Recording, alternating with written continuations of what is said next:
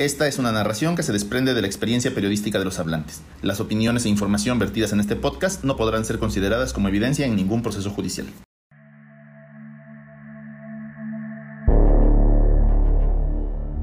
De 2010 a la fecha, se calcula oficialmente que en el estado de Veracruz han desaparecido más de 12.000 personas. Por ello, hoy la entidad vive bajo una declaratoria de emergencia humanitaria y será imposible saber cuántas vidas han sido destrozadas. Lo más grave es que gran parte de esas atrocidades fueron cometidas por la autoridad, lo que configura el delito de desaparición forzada. Estos crímenes continúan lastimando a la sociedad, pues hasta ahora ninguno ha sido resuelto. Este podcast está dedicado a todas las personas que hoy aún buscan a sus familiares desaparecidos, a los que saben lo que ocurrió y claman justicia, y a todos aquellos que han muerto en el camino. Por el derecho a la verdad.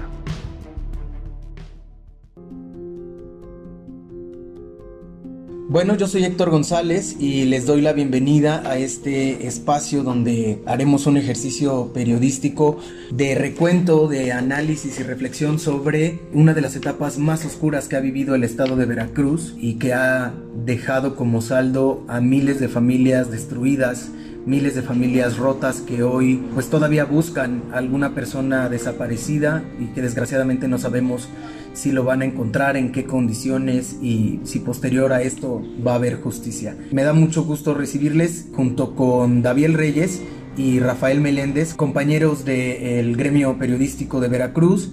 Eh, y bueno, vamos a estar analizando este espacio, David.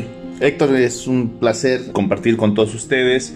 La verdad es que sí, eh, trataremos de hacer una, pues un comentario una, reflexión al respecto de estas historias que no hay que callar, de estas historias que, se tienen que seguir contando y que creo lo más importante es, enriquecerlas, ¿no? Desde estas tres visiones muy distintas, desde estas tres formas de ejercer la, profesión. Y bueno, pues es un placer estar con todos ustedes. Bueno, pues Rafa Meléndez también eh, nos estás acompañando y estaremos escuchando y narrando las versiones de las víctimas indirectas, es decir, vamos a estar contando directamente lo que las familias nos platicaron acerca de sus casos. Sí, Héctor, me da un enorme placer saludarte, me siento muy contento y muy honrado de, compartir este espacio eh, con, con ustedes. Y efectivamente, personalmente me tocó a mí ser testigo, primera fila, de todas estas audiencias, todos estos procesos que se iniciaron en Veracruz en torno de estos casos. Y creo que el principal objetivo de exponerlos es justo eso, visibilizarlos, decir que no ha habido justicia para las víctimas y un poco contar también lo enriquecedor que ha sido para nosotros los periodistas cubrir este tipo de audiencias de este tipo de trabajos informativos y también por último quiero recalcar, que eh, este ejercicio periodístico se hace con la mayor de las empatías y la mayor, el mayor de los respetos hacia tanto las víctimas directas como las indirectas que han sufrido tanto por estos, por estos delitos tan graves. Esta es la historia de Marichuy una madre veracruzana que se convirtió en detective para buscar a su hijo desaparecido, investigar cómo murió, quiénes lo mataron y enviarlos a la cárcel, provocando además que se iniciara el seguimiento para exhibir lo que parece ser la primera red de desaparición forzada en México y posiblemente en América Latina. Para el año 2015 Carlos tenía 31 años y salió de Veracruz para trabajar en Jalapa. Había terminado una relación y con ello su expareja se llevó a la hija de ambos a Matamoros. Eso lo mantenía deprimido y no dudó en aceptar el trabajo en Jalapa.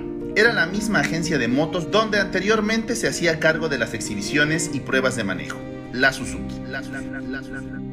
Aquí es importante y mencionamos la agencia de motos porque eh, bueno, juega un papel muy muy importante en el proceso pues de búsqueda, ¿no? De localización y, posterior identificación de los restos, que ya más adelante les vamos a decir, pero em, pues sí de pronto hubo una época en, Veracruz que pues las desapariciones eran cotidianas, ¿no?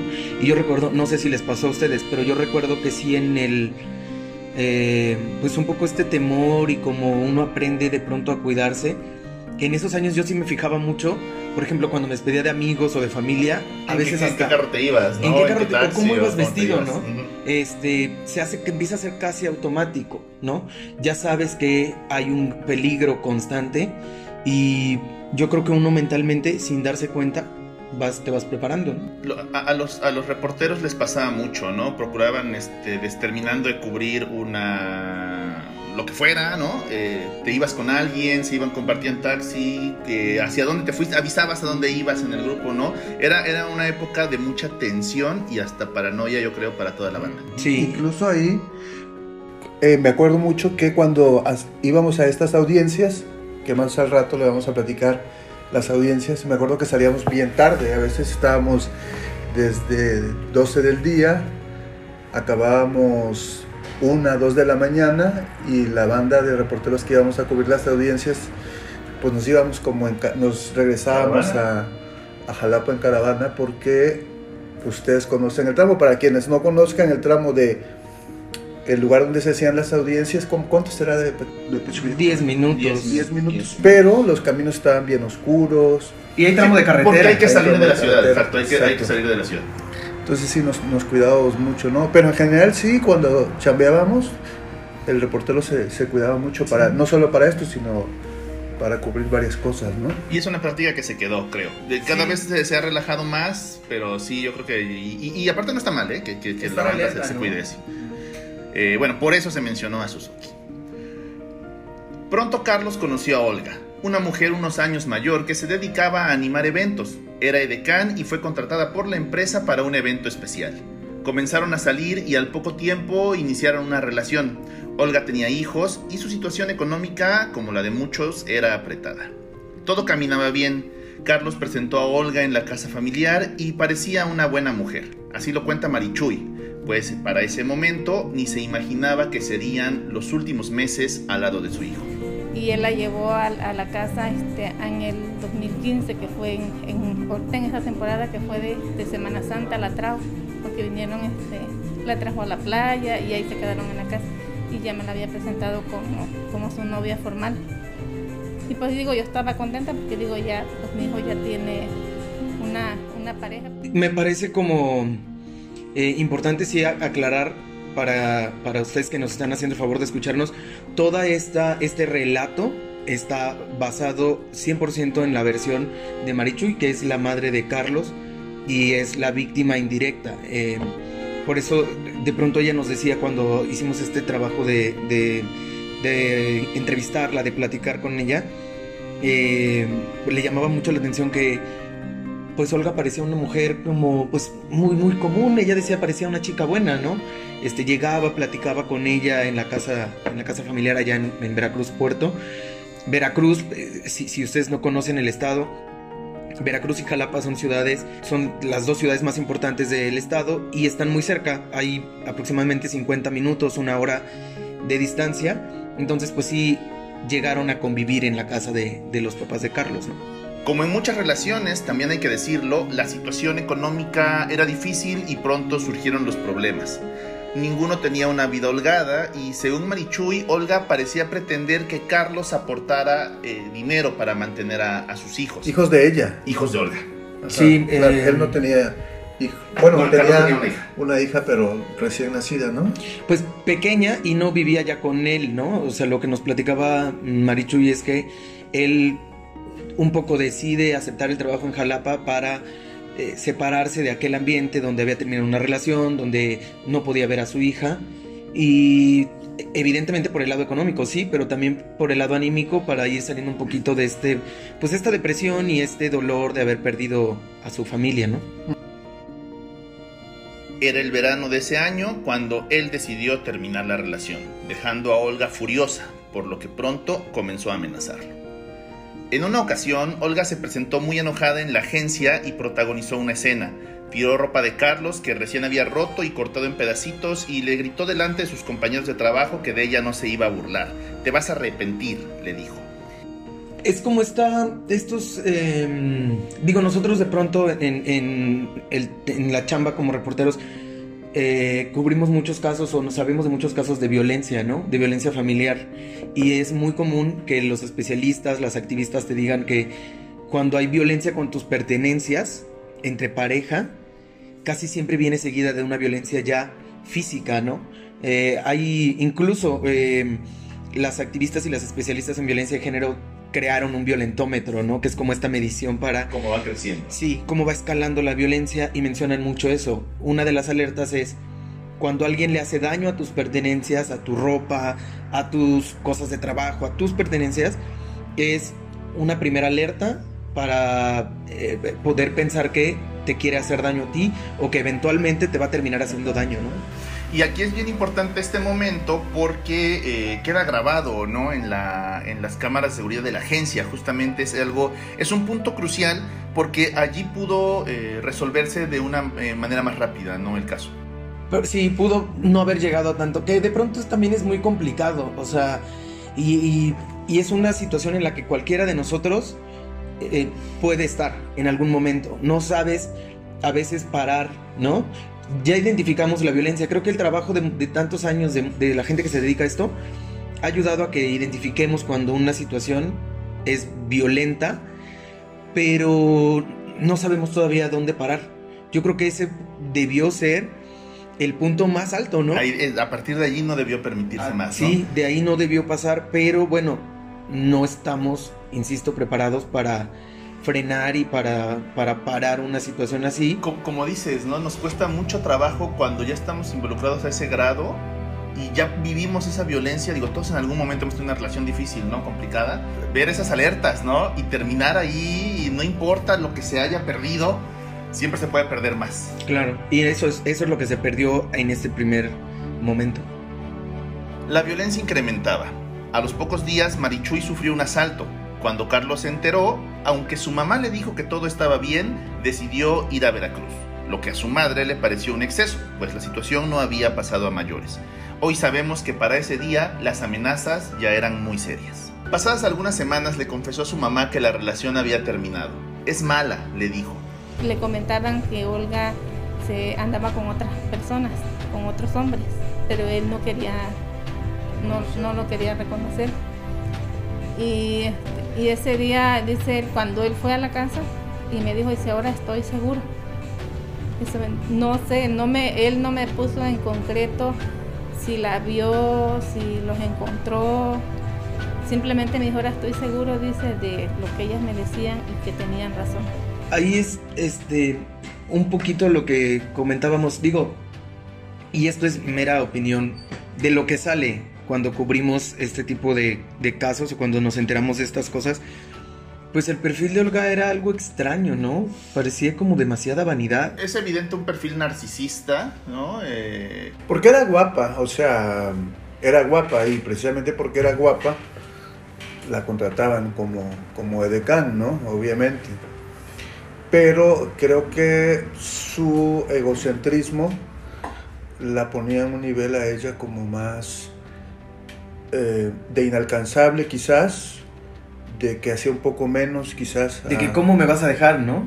¿Cómo Exacto, no importa que yo me relacione con más gente, o sea, tú no me vas a dejar. De cómo te atreves si yo te estoy haciendo casi casi que un favor, ¿no? De, estar contigo. ¿no? Ahora, insisto, esto es lo que nosotros eh, deducimos, digamos, de, de, haber conocido la historia y de lo que Marichu nos cuenta, sí parecía un perfil bastante eh, egocéntrico, bastante narcisista. Fueron semanas complicadas, hasta que el 15 de septiembre de 2015, saliendo de una fiesta, Carlos llamó a Olga. Fue a verla a su departamento en la Unidad del Valle, en Jalapa, y la situación se tornó tensa. Ella terminó por llamar a Oscar, policía con el que ya sostenía una relación y que tenía a su cargo los penales del Estado. La unidad del Valle, para quienes no conozcan la ciudad, es una... Pues sí, es una unidad habitacional aquí en Jalapa, muy cerca del centro, que también llama eso la atención. Muy conectada, ¿no? Muy con avenidas principales por todos lados. Eh, y es donde ellos estuvieron viviendo un tiempo juntos. Para poner un poco en contexto, son casas pues de interés social, la mayoría de estas casas pues que son pequeñas y que decíamos, nadie, no pasa algo ahí sin que el resto de la de la colonia se entere, ¿no? Sin que lo sepan. Sí, porque todo es muy pequeño, están conectadas, pared con pared, ¿no? Allí se vuelve interesante ver cómo ocurren los hechos, ¿no? Él está en una fiesta con sus amigos, nos cuenta Marichuy, hay alcohol involucrado y él ya en la noche, ya avanzada la noche, él decide buscar a Olga. Que eso es algo que hacemos mucho los borrachos, ¿no? Ah. Por eso, por eso insisto en que es algo que nos puede, cualquiera puede estar en esta situación y digo, son, son eh, completamente desgracias lo que ocurrió. No estoy diciendo que merezcamos que nos pase, por supuesto que no, nadie merece que le pase algo así. Pero sí creo que si algo tenemos que ir aprendiendo de estos casos es a evaluar mejor las situaciones en las que estamos o cómo enfrentarnos. Las situaciones de riesgo, ¿no? Exacto, cómo enfrentarnos a las situaciones de riesgo. Porque sí, como tú dices, es muy dado que estás tomando, ni siquiera tienes que estar borracho, a lo mejor nada más estás empezando a tomar, estás enfiestado y te sientes con el valor para hablarle a tu ex, para escribirle, o ya te llegó el amor, o ya, ¿no? Que ahora eso, con las redes, que ya les iremos diciendo, pero las redes sociales juegan un papel importantísimo, medular en este caso. Y tenemos la primera aparición de Oscar en el caso. Oscar em, en ese momento era un policía de muy alto nivel, estaba encargado de los penales de Veracruz y ya tenía una relación con Olga. No sabemos a, este punto, porque bueno, es lo que nos cuenta Marichuy, no sabemos si ya tenían una relación estable como pareja. Parece que sí, porque eh, es a la persona que Olga llama. De que se fue a buscarla, la fue a buscar. Que Carlos llegó a su casa. Cuando llega a su casa, ya Olga ya estaba ahí. Y dicen que Olga acababa de llegar también. Porque ella estaba, este, estaba durmiendo en la casa de, de Oscar. Cuando le dice Carlos que iba a ir, ella se, va a su casa y de ahí yo digo que ella le habló a él y que dicen que ahí agarró a Carlos, o sea, lo agarró y, le y fue cuando Carlos dijo que él no le había hecho nada, que él no había hecho nada, que porque se lo querían llevar y que dice que le pegó con la pistola y lo aventaron a la, a la cajuela del, del carro. Oscar llegó al lugar con cinco policías más. Golpearon a Carlos, lo subieron a la camioneta en la que iban y también se llevaron su moto. El destino fue La Mancha, una región de playa a unos 45 minutos de Jalapa. Que decías, Rafa, que en la audiencia en, Pacho Viejo, que Pacho Viejo es el, el, penal y también donde están los juzgados, donde se desahogan estas audiencias, nos decías que ahí se comprobó que la camioneta era propiedad pública, ¿no? Sí, lo, mencionaron, que la camioneta que se usó para trasladar a Carlos de la colonia Unidad del Valle hasta La Mancha, a un rancho propiedad de este señor José Oscar, era del Estado, propiedad del gobierno del Estado, es decir, se usaron recursos públicos para cometer este, este delito grave, ¿no? Entre Jalapa y La Mancha hay un punto obligado que es eh, Cardel. es, eso es, un, es un pueblo que está en, la, a la mitad prácticamente y a fuerza hay que pasar por ahí. Entonces, ¿cómo los recursos de la tecnología ayudaron también para trazar esta ruta? Los vecinos mencionan que cuando llega Oscar, golpean a Carlos, lo suben a la camioneta, salen con rumbo hacia Los Berros. Los Berros es un parque muy conocido en Jalapa y posteriormente buscan la ruta para salir eh, hacia Cardel, digamos, esa es la, la dirección o hacia el puerto de Veracruz. Y se demostró también en la audiencia, ¿no? En la audiencia se dieron a conocer pruebas que resultaron contundentes y se dio justo a conocer que sí hubo un contacto entre este policía, este director de penales y la víctima, porque en esta sábana se mostró cómo hubo este recorrido de los dos teléfonos hasta llegar a Cardel y además que el teléfono de Carlos se corta ahí en, en Cardel, mientras que el del director de penales sigue prendido hasta La Mancha, un terreno de su propiedad. Posteriormente se sabe también que llegó un mensaje de Marichuy al teléfono de Carlos ahí en, en este rancho de La Mancha. Yo quiero aquí también eh, pues hacer hincapié en eso, ¿no? O sea, Marichuy ya se estaba mandando mensajes con, con Carlos, Marichuy pues no sé si es este instinto de madre o este... Creo que Marichuy era una mujer como, además de muy apegada a su hija, a su hijo, bueno, a sus dos hijos, porque tiene dos hijos, era una mujer como muy sensible, ¿no? Es como esa intuición de madre, ¿no? De que sabes que no algo no está bien. Que algo no cuadra. Que algo no cuadra. A mí me pasa, ¿no? Que luego mi mamá me habla, me escribe y me dice, ¿cómo estás? Y yo bien, le digo bien, pero yo tengo un problema, ¿no? Y me dice mi mamá, es que sabes qué, que yo siento como que... Ya en el tono te lee. Sí, ¿no? Sí, claro. No, y aparte, imagínate qué intuición, que ya les vamos a dar los detalles, pero que tuvo más intuición que todo el personal de la fiscalía para resolver el caso, ¿no? Y, ahorita les vamos a contar cómo, pero pues sí es una mujer así detective. Marichuy estaba sola en Jalapa y nos cuenta, esas horas fueron de pesadilla. Me fui en el primer autobús que, que encontré no tenía idea de dónde buscarlo. Lo único que me recomendaron fue de que yo levantara la denuncia. Y para ese entonces ya eran las 10 de la noche. Y a esa, esa hora digo, ¿y ahora dónde voy a, este, a dónde voy a ir? digo, porque o sea, me fue la hora. De, llegué en la tarde y cuando vi ya era bien, bien noche y digo, ¿ahora dónde me voy a ir a quedar?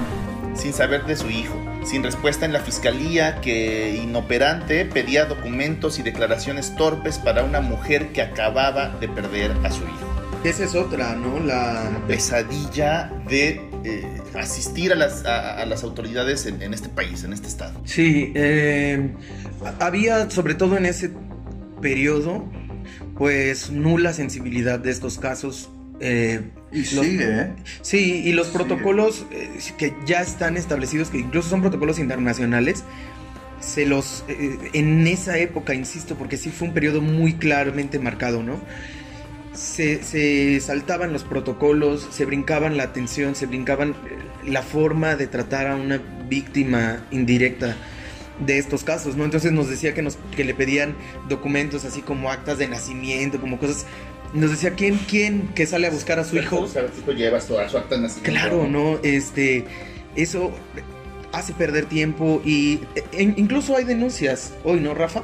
De los colectivos por dilación, porque los propios eh, el propio personal de la fiscalía en muchas ocasiones con su torpeza ha provocado que los casos se retrasen. Sí, además una declaración se tuvo que hacer una, dos, tres, cuatro, cinco, veinte veces. Y ella decía, bueno, yo ya le he dicho a 20 personas qué es lo que ha pasado, ¿no? ¿Por qué no salen a buscar a mi hijo? O sea, ¿no? Esa es la, desesperación, como para qué estoy aquí en una oficina contándole mi historia a tanta, a tanta gente y en lo que se tienen que enfocar, pues, no lo hacen, ¿no? Y además, también hay que decirlo, en ese tiempo que fue 2015, nos gobernaba un personaje, yo creo que el más oscuro de, la historia de, la historia de Veracruz, ¿no? Uno de los más oscuros. Sí, Javier Duarte era, Sí, que ahorita está encarcelado y que, bueno, está encarcelado por, por otros temas, pero no por esta, eh, este delito de desaparición forzada de personas, es un delito que todavía lo persigue, inclusive se habla de que en caso de que lo lleguen a liberar porque había esa posibilidad o reducirle la condena, inmediatamente lo, volverían a ingresar al, penal porque todavía pesa sobre él esta, este proceso, ¿no? Por el, por el delito de desaparición forzada de personas, que además era una verdadera red, como lo dijimos al principio, ¿no? Porque estaba él, y muy seguramente su jefe policíaco, el titular de la Secretaría de, Seguridad Pública, él también está siendo procesado por el delito de desaparición forzada de personas.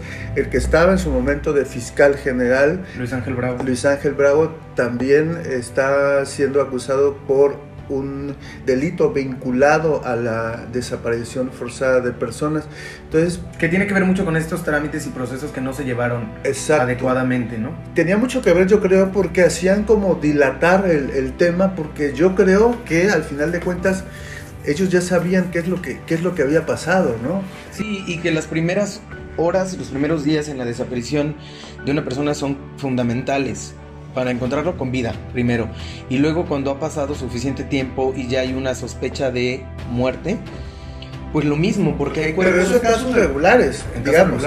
Pero ahorita que estamos hablando de que los mismos policías lo levantaron y lo mataron, este, pues obviamente con mayor razón van a estar dilatando el caso. Claro, para, para dar pauta a que las pruebas desaparezcan, a que el cuerpo se descomponga, a que encuentren menos eh, elementos, ¿no? Que les ayuden a resolver el caso. Pero aquí les falló, ¿no? Les falló porque el elemento que les ayudó a resolver el caso, pues no estaba, no fue ni el cuerpo, ni fue la ruta, ni fue la camioneta, ni fue la moto. Hay una pieza fundamental ahí que es la que da la pauta, ¿no? La que da pie. Pasaron días, semanas, y lo único que le quedaba era monitorear las redes sociales de Olga. Fue ella quien dio muchas pistas para resolver el caso. Empezó por presumir una nueva relación con un policía, lo que despertó las sospechas en Marichuy, principalmente sobre el destino fatal de su hijo. Para inicios de 2016, Olga publicó la invitación a su boda, apellidos, nombres completos, toda la información. Ahí ya no hubo duda. Algo le habían hecho a Carlos y tenía que haber sido Oscar. Lo que llama mucho la atención en este primer, primer momento que nos decía Marichu y ahí se empezó a abrir, ¿no? Como, como si se le, se le quitara una venda de los ojos y pudiera empezar a ver el principio del camino. Porque ve un policía, sabía que su hijo había estado teniendo problemas con Olga en los últimos meses y es lo que decíamos, este instinto, ¿no? Algo, algo pasó, ¿no? Oscar tenía un un em, pues, cargo importante. Fue clave la invitación a la boda, porque ahora para esto habían pasado unos meses.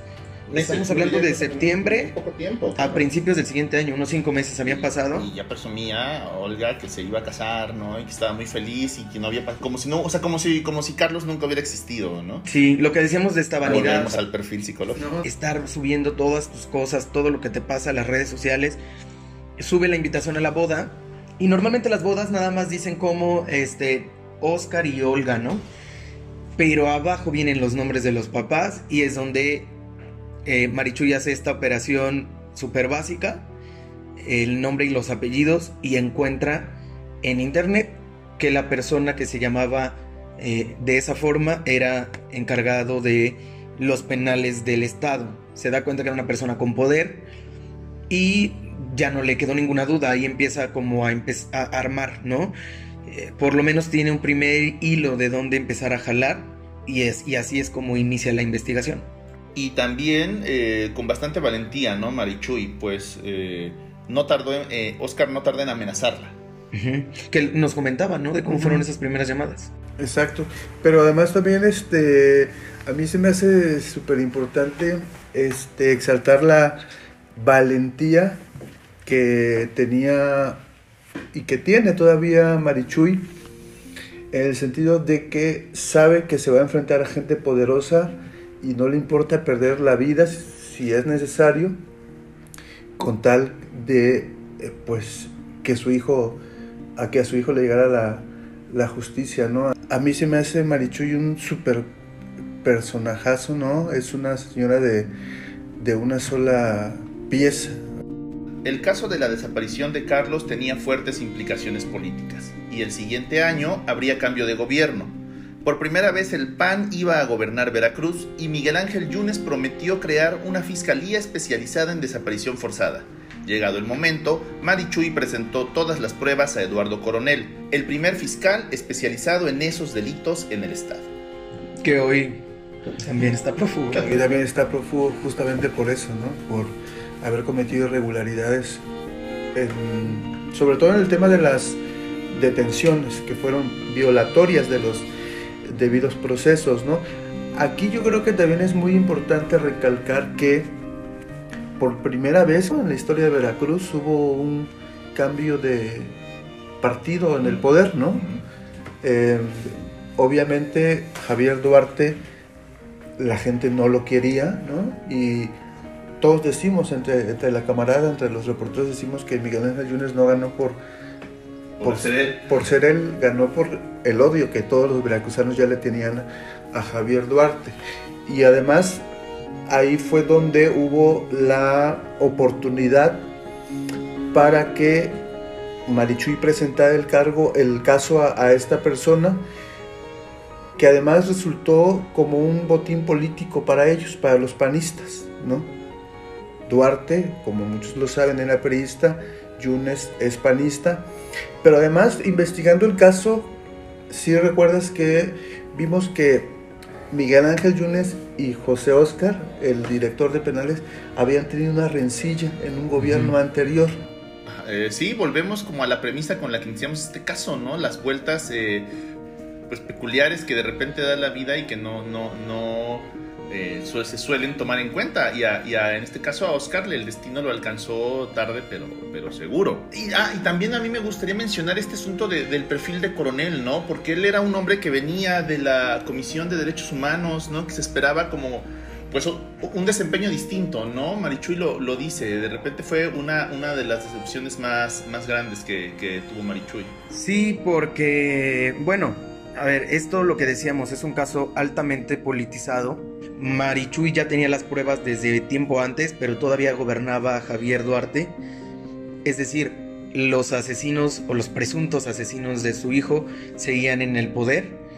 Eh, de manera que no servía llevar las pruebas.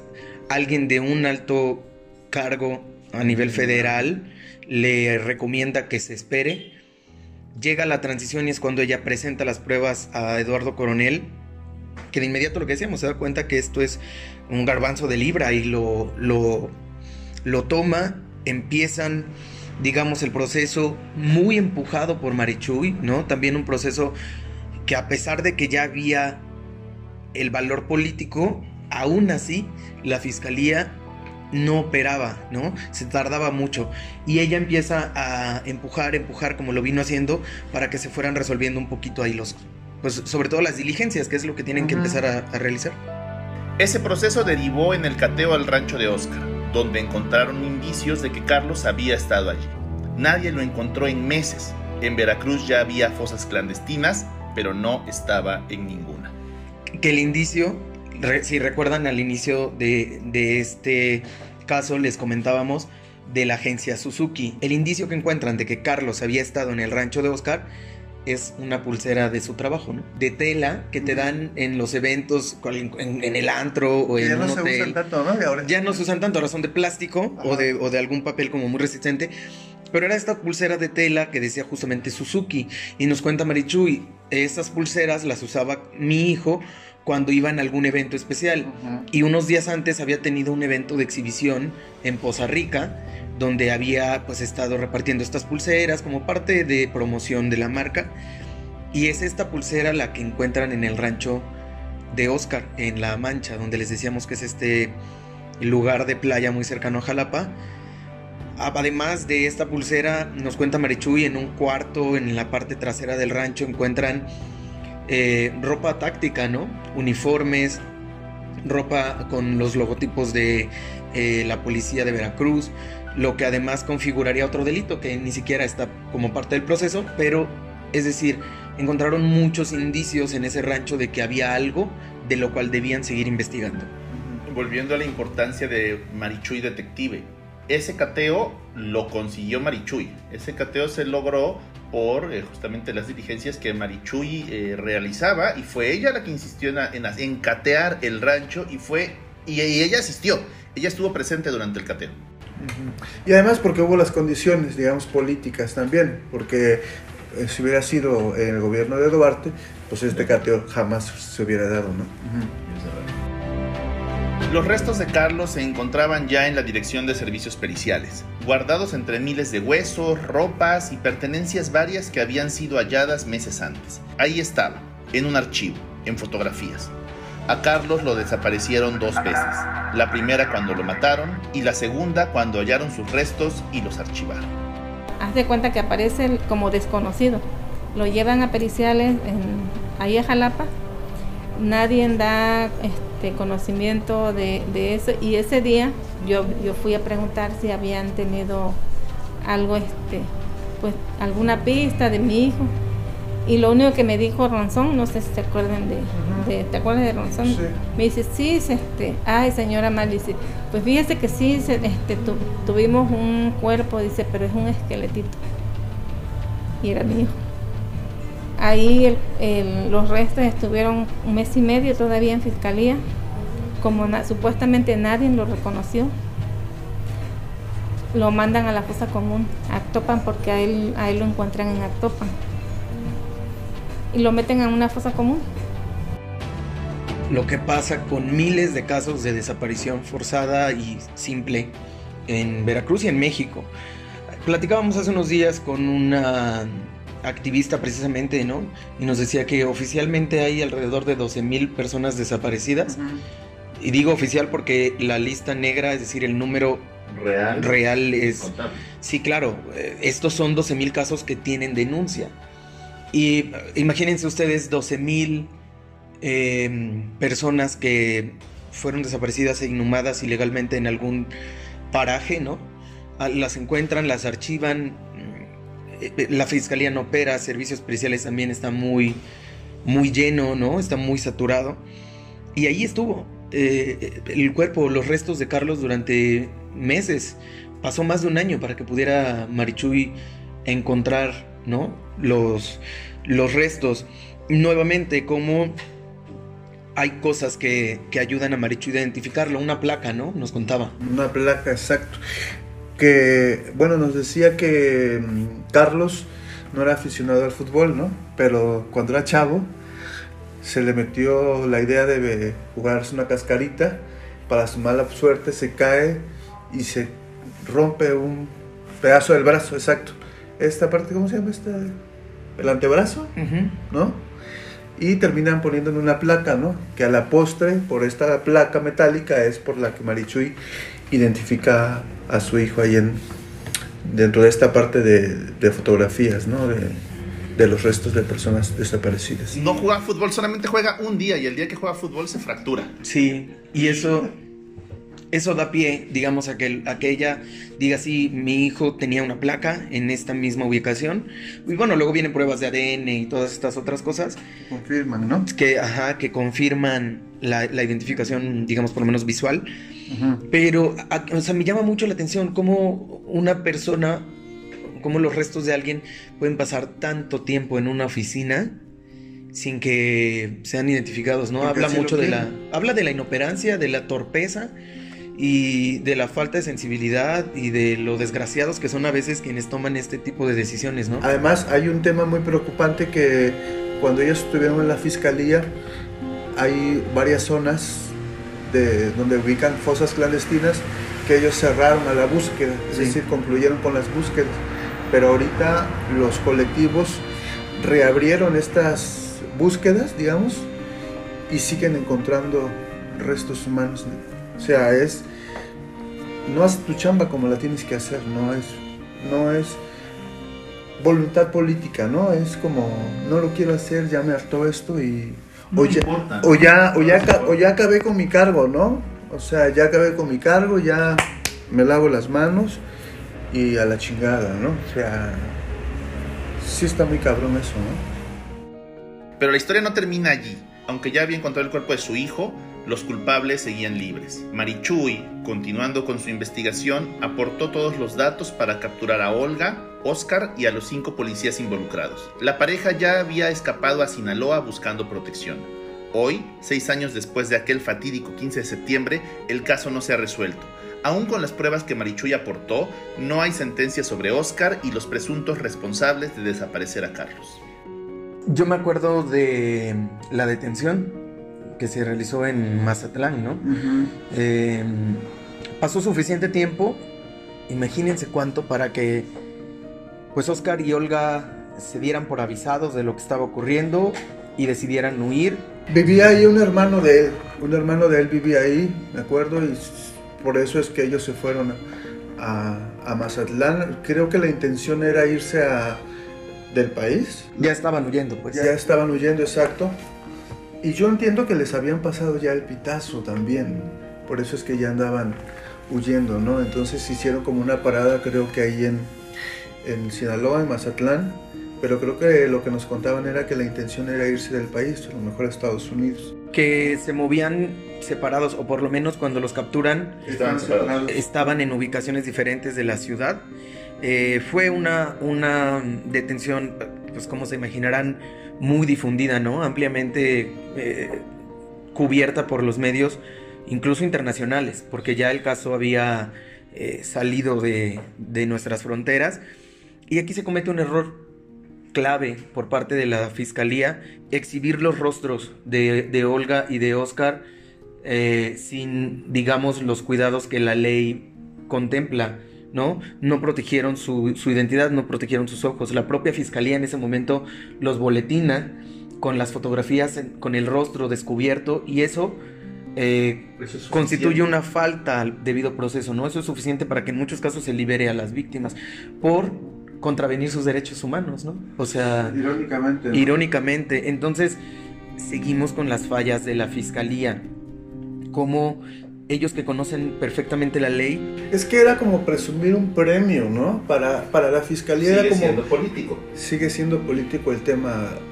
Este, pero eran, eran, digamos, como, miren lo que estoy haciendo, ya estoy agarrando a esta gente, que además esa fue una de las banderas del gobierno panista, ¿no? Estoy aplicando la justicia en contra de quienes le hicieron y le han hecho tanto de daño. mi peor enemigo, ¿no? Ahora sí que como el casi, juego. Casi como el juego, ¿no? Como el stop, ¿no? Sí, era exhibir un trofeo y en ese exhibir esos trofeos cometieron una eh, irregularidad que bueno, hasta la fecha continúa evaluándose, ¿no? ¿Qué va a pasar por ahí? Apenas estaba implementando el nuevo sistema de, de justicia oral entonces, pues había fallas desde la raíz, ¿no? Tanto del Poder Judicial, los jueces que participaban en estas audiencias, este, la fiscalía, a veces los jueces, los jueces de control les decían a los fiscales, a ver, mi hijo, no sabes qué hacer, salte, vete a leer, cuando terminas de leer, regresas y ya vienes aquí a, porque de verdad que estaban, vaya, brutísimos. Inclusive en muchos casos nosotros criticábamos que los jueces le hacían la chamba a la fiscalía, porque haz de cuenta que eh, exponían el caso y, todo parecía que no iba a ser, es decir, eh, exponían el caso y, y decías, no, pues a este no lo van a entambar, ¿no? Entonces agarraban la juez y decía, se queda, ¿no? En la cárcel. Y decías, pero ¿cómo? ¿Pero por qué? Porque al final de cuentas ella hacía la chamba claro. que la fiscalía no sabía cómo hacer, pero ella sabía justo que sí había un delito que perseguir, pero estos La fiscalía no era capaz de comprobarlo. No era capaz, ¿no? Entonces, inclusive hubo muchos procedimientos que se abrieron en contra de varios jueces, Em, una de las jueces polémica que le decían que era la consentida de, Miguel Ángel Yunes, Alma Leida, este, después nos contaba, ya, ya pasados, pasadas las audiencias, nos contaba justo eso, ¿no? que ella se sentía impotente en algunos casos porque veía que los, que los fiscales no estaban preparados, que no sabían, que ni siquiera habían leído un manual, no habían leído el código penal, este, no habían leído la ley, es más, ni siquiera en algunos casos habían leído bien las carpetas de investigación. Entonces habla, habla así de el nivel de justicia que tenemos, pero también habla mucho de que este de que como apenas estaba implementando este, este sistema de justicia, digamos, también no es defenderlos, pero pues no estábamos preparados todos, nosotros como, como reporteros, ¿no? Nosotros no sabíamos cuál era el procedimiento para entrar a una audiencia, ahí aprendimos, este, entre el de vigilancia y entre el auxiliar y entre los mismos jueces nos echaban la mano. Este, había, había momentos en los que a mí de verdad que eh, sí decía, a mí me van a matar, ¿no? Porque justo había jueces que había la audiencia y al principio de la audiencia ella preguntaba a su auxiliar, señor auxiliar, en esta sala este, existen representantes de medios de comunicación y el, el, señor hacía la pregunta y ya nosotros contestábamos sí. Favor de ponerse de pie los representantes de los medios de comunicación, ¿no? Y ahí estábamos, nosotros nos levantábamos, nosotros estábamos atrás de los acusados, ¿no? Entonces cubrimos este, audiencias de funcionarios, bueno, exfuncionarios, cubrimos audiencia de secuestradores, este, de narcotraficantes. narcotraficantes. Entonces nosotros cuando nos volteaban a ver, nosotros ya nos veíamos en una fosa, ¿no? Y precisamente por eso es que decíamos esto, lo que, comentábamos al principio, que cuando concluían estas, estas audiencias, 5, 6, 3, 4, 7 de la mañana, nosotros dormíamos a veces en Pacho, ¿no? Este, cuando concluían estas, estas audiencias, pues nos íbamos de, caravana, ¿no? Y teníamos que esperar a que todos mandaran su avance o la nota, ¿no?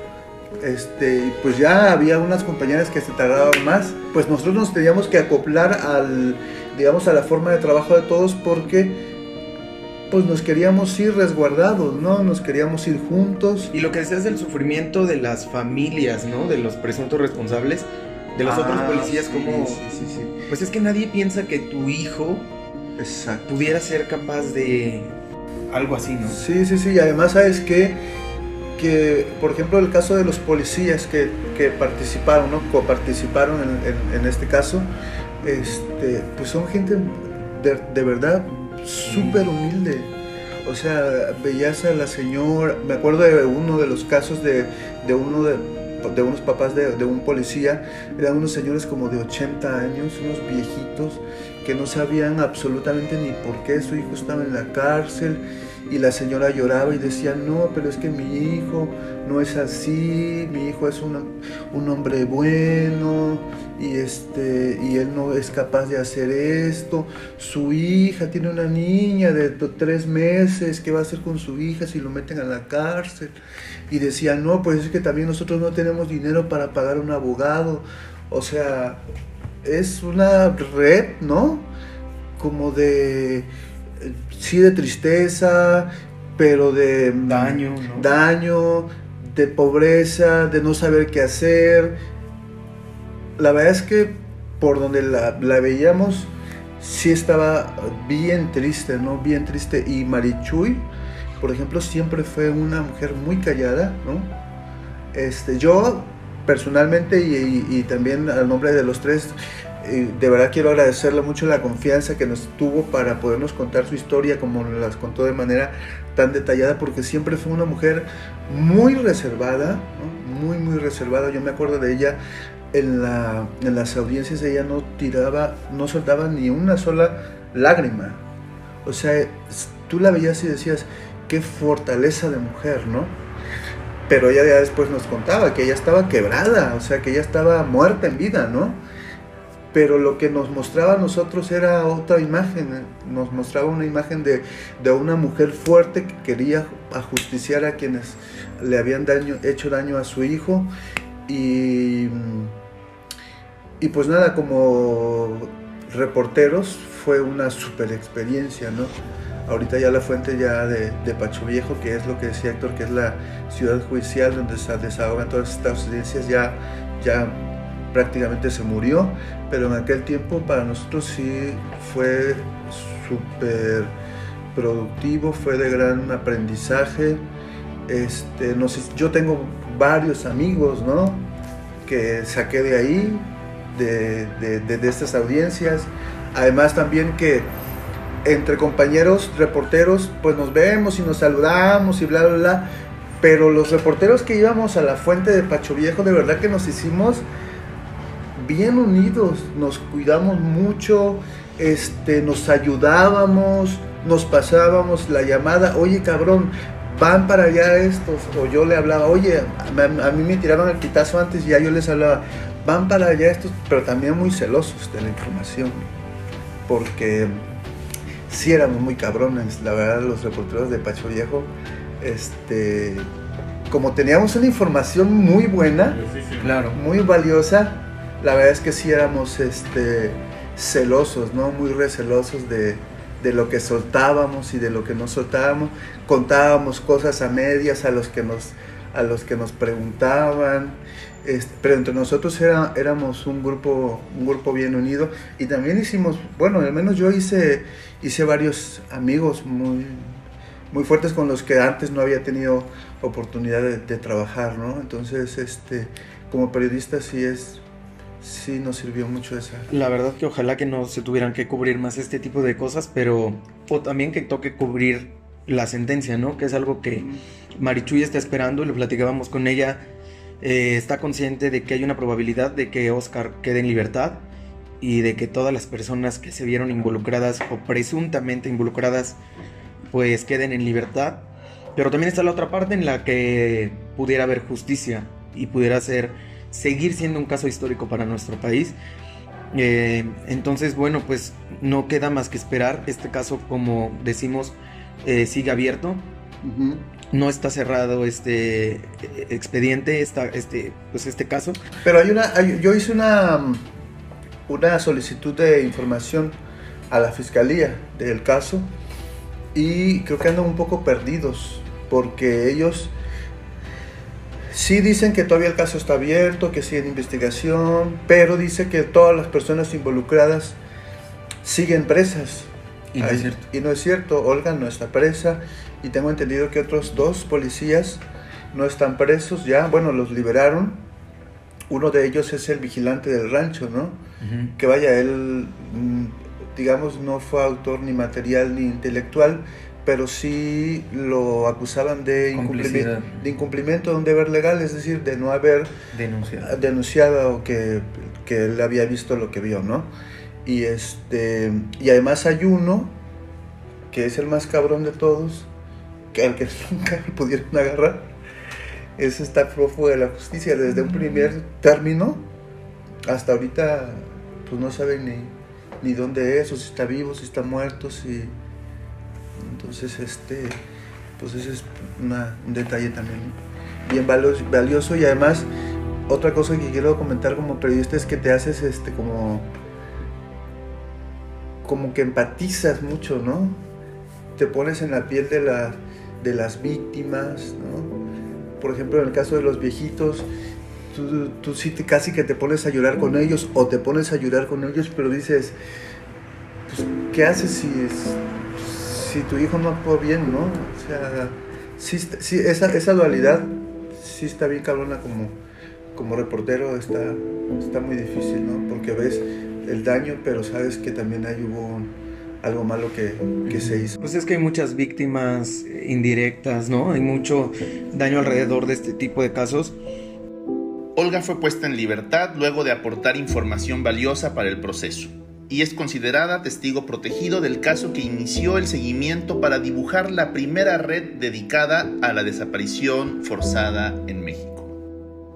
Bueno, yo recuerdo que cuando Marichuy nos, cuando Marichuy nos contaba que estaba buscando a su hijo y esta necesidad de encontrar respuestas, em, se acordó de una virgen de, que, su hijo había comprado nos dice ella que cuando llegó al, departamento donde su hijo vivió los últimos días, encuentra una virgen que su hijo compró un día que justamente con esta situación económica difícil encontró un vendedor, vio la virgen, le gustó, preguntó el precio, pero era muy cara.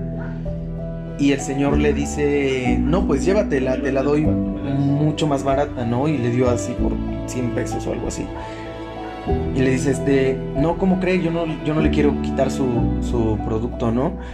Este, su trabajo, ¿no? Llévatela porque por algo la estás viendo y por algo, pues estas respuestas espirituales, ¿no? Eh, y que al final... quién sabe si sean ciertas, pero al final de cuentas uno como que las acomoda. Claro. es la búsqueda de sentido. Es la, es la búsqueda de sentido que Marichuy le daba y le decía, eh, pues yo al final no era tan creyente, pero en este momento necesitaba de todos lados buscar algo y empezó a hablarle a la Virgen, ¿no? Vi, la, vi una imagen y le dije, le dije a la Virgen, tú que eres madre, que tú estuviste, ¿sabes el dolor que causa la pérdida de un hijo? Tú que has estado así, con esas palabras, tú que viste a tu hijo sufrir en la cruz. Apiádate de mí. Apiádate de mí y intercede ante tu, ante tu hijo y ante mi padre, para que yo sepa de mi hijo. No sé, ese día pasó y al tercer día me habló coronel diciéndome que que tenía yo que ir a jalar. Fue cuando me dijo el que, que habían encontrado a mí. Son estas cosas que al final terminan por romper a una persona en lo más profundo, ¿no? En la parte espiritual, en la parte, eh, pues sí, moral, económica, familiar, en todos los aspectos, estas cosas rompen a, las víctimas. Y es algo que al final no se repara, ¿no? Es algo que no tiene cómo encontrar un cauce para, pues para retomar, ¿no? Ella sigue a partir de la búsqueda de la justicia, que es lo, lo que la mantiene. Claro. Y además, Marichuy tiene algo que no tienen miles de mamás, ¿no? Que es justo que ella pudo encontrar a su hijo, lo pudo sepultar y ella dice, pues yo de entre lo malo, lo bueno, porque yo sé que si voy a, a su tumba me pongo a llorar con él, platico con él. Y miles de mamás de miles de familias, ¿no? En Veracruz y en todo México no pueden tener esto, ¿cómo, cómo le... no tienen esta paz, no tienen esta certeza. Paz, esta verdad sobre todo, que mucho uno, uno de los puntos que se busca mucho en los casos de desaparición es el derecho a la verdad que tanto piden las víctimas, ¿no? Saber qué fue lo que pasó. Porque al final esta incertidumbre de nunca encontrar ni siquiera los restos de tu familiar, no saber qué le pasó, cómo murió, a manos de quién, por qué. Este, esta búsqueda de la verdad es algo que sobre todo en materia de derechos humanos se procura, ¿no? Que conozcan el destino final de sus familiares. Y es algo que Marichuy tiene. Y hay gente que se ha muerto. Hay gente que se ha muerto sin saberlo. Sin saber dónde están sus hijos, sus papás, sus, sus novias, ¿no? Sí, hoy Marichuy sabe lo que le ocurrió a su hijo. Ella dice estar segura de que fueron las personas que están en el ahora siendo enjuiciadas. Y, y, bueno, es algo que logró ella, que hay que destacar mucho. El caso lo resolvió ella de principio a fin. Los avances que tiene el caso de Carlos son gracias al trabajo de Marichuy, a su paciencia, a su amor, a su valentía, a sus ganas de resolverlo. Y em, pues hay miles y miles de víctimas que todavía no lo alcanzan, ¿no? Que también ella ha servido mucho de... Precedente, ¿no? De precedente, pero también de guía, ¿no? Encabeza ella una agrupación ah, de, familias, eh, de, personas desaparecidas que, que pues con su guía, con su apoyo y a veces con una llamada, ¿no? Nos dice ella, a veces me llega a buscar alguien del colectivo y yo hago una llamada a, a la fiscalía, a los fiscales para que destraben un poquito eso y es como han ido avanzando un poco en algunos casos. Hoy en Veracruz, después de seis años, hay diversos puntos de la geografía estatal que están siendo eh, excavados para encontrar un hueso, un diente, una prenda, cualquier indicio que lleve a las familias a encontrar el camino de donde pudo haber terminado su, su familiar, su ser querido eh, la pandemia no los detuvo, en un tiempo se cerraron, pero al final pues esta gente no sabe de enfermedades, no sabe de pandemias, no sabe de días festivos. Ellos siguen y siguen buscando y excavando para encontrar algo que los lleve al destino final de su familia. Y me parece que eso sí es algo que hay que destacar, eh, pues el valor que tienen estas familias, ¿no? Y que es la única forma en la que se ha podido ir avanzando, porque han pasado gobiernos de uno y de otro color, de una y de otra extracción partidista, y los casos siguen pendientes. Sí, y además, este, bueno, cuando entró el último gobernante ¿no? de Veracruz, que lo primero que hizo fue emitir una declaratoria de crisis humanitaria justo por el tema de desaparición de personas, tanto simples como forzadas. Y nos decía hace poco una integrante de un colectivo, eh, doña Lucy Díaz, decía que, pues, que no hay avances, que no hay avances, que el gobernador Cuitláhuac ha, mm, ha aportado los recursos que, digamos, se tienen que aportar para poder hacer esto, pero en general la Fiscalía sigue la misma tónica de deficiencia, de incompetencia, de falta de sensibilidad, eh, no ha cambiado mucho entre Luis Ángel Bravo, entre Jorge Winkler, que fue el ex fiscal y que también ahorita está prófugo de la justicia, y además también con la nueva fiscal de la Cuarta Transformación, Verónica Gianans, a la que acusan de soberbia. Este tema no ha cambiado y esto pone obviamente a los colectivos y a todas estas personas, los pone en un estado de indefensión y pues los pone también un poco en esta misma sintonía en la que estuvo Marichuy, que es nosotros hacemos el trabajo por nuestras propias manos, ¿no? Nosotros hacemos el trabajo de las, de las instituciones porque pues estas no son capaces de, de ayudarnos, ¿no? Ni sacar, de sacar un, un caso adelante. Tanto así que hasta este momento no se ha resuelto un solo caso por desaparición forzada de personas aquí en Veracruz.